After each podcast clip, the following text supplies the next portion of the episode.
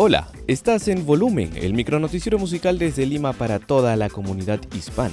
Soy Pablo y en los próximos minutos escucharás las noticias más importantes vinculadas a la música en todo el mundo. Hoy es viernes 22 de enero de 2021 y un día como hoy nació en 1916 el compositor francés Henri Dutilleux. En 1945 el cantante chileno Eduardo Alquinta del grupo Los Jaivas, mientras que en 1965 nació Steven Adler, baterista de la banda Guns N' Roses. El Teatro a la Scala de Milán, el escenario de ópera más legendario de todo el mundo, ha anunciado otro título más para su temporada, que será transmitida vía streaming. Se trata de una nueva producción de Salome de Richard Strauss, bajo la dirección de Subin Meta y escena de Damiano Michieletto. El rol protagónico estará a cargo de la soprano rusa Yelena Stishina.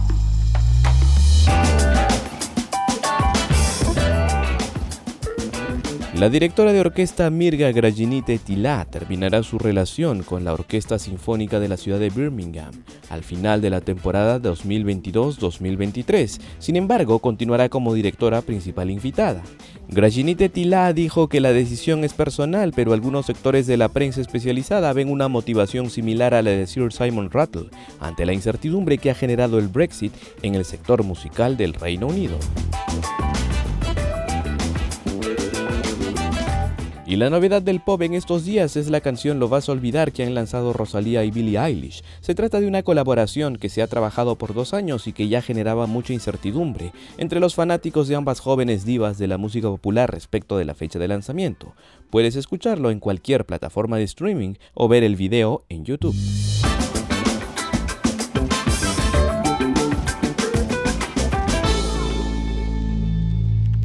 Estás escuchando Volumen, el micronoticiero musical desde Lima para toda la comunidad hispana.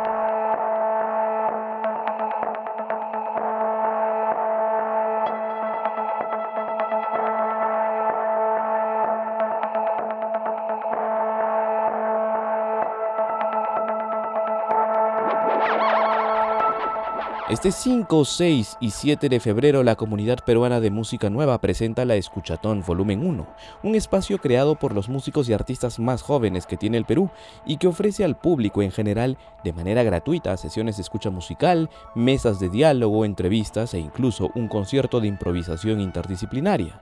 La comunidad peruana de música nueva es un colectivo de compositoras y compositores jóvenes que promueve la creación, producción y difusión de la nueva música peruana, académica, experimental y popular. El propósito de esta comunidad es buscar espacios de escucha, discusión y aprendizaje. Conversamos con uno de los miembros de la comunidad, Jesús Mauri, compositor peruano nacido en 1997, para que nos cuente un poco más sobre este evento.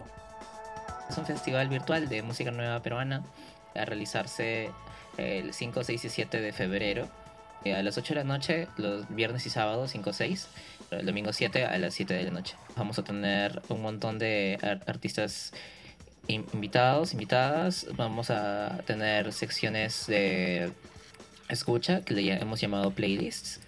Eh, vamos a tener secciones de diálogo que se llaman componer hoy y secciones de procesos creativos que se llaman homónimamente procesos creativos, eh, donde eh, eh, artistas van a hablar sobre cómo hicieron tal o cual obra, ¿no? de alguna perspectiva en específico, ¿no? sea, desde la perspectiva de la música académica, desde, desde lo experimental o desde las, la composición de canciones, ¿no? O el songwriting, como se le llama en inglés. vamos a contar con Pauchi Sasaki, multidisciplinaria eh, bastante, bastante, bastante genial. Abel Castro también, otro artista experimental multidisciplinario. Vamos a contar con colectivos, con Retama, colectivo de compositoras, vamos a contar con Nasimtría, eh, que es una organización que también se dedica al experimental, al arte sonoro y en general desde la cultura libre. Vamos a contar con Opus 21 y Red, este, Red Sonora eh, ambos son colectivos de compositores, uno es de Arequipa, Opus 21, y Red Sonora es de Cusco. Y vamos a contar con, bueno, varios proyectos, ¿no? sea, con Federico Lao, sea, con Elena Otero, Elena Otero Valdés, con Lorena Blume, con Michael Magán, con Pi Alvarado, con Gabriel Iwasaki, y pues este varios nombres eh, ya este de compositores, compositores que se han sumado que han sido también este, eh, seleccionados por, por, el equipo de curaduría.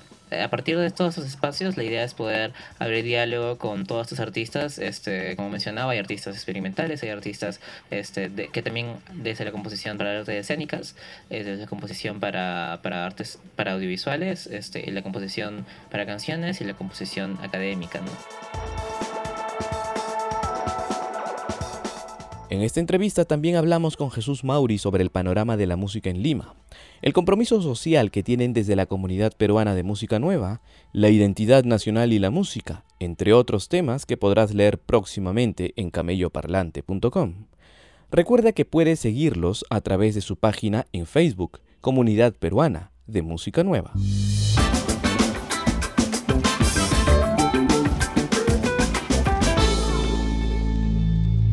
Estás escuchando Volumen, el micronoticiero musical desde Lima para toda la comunidad hispana.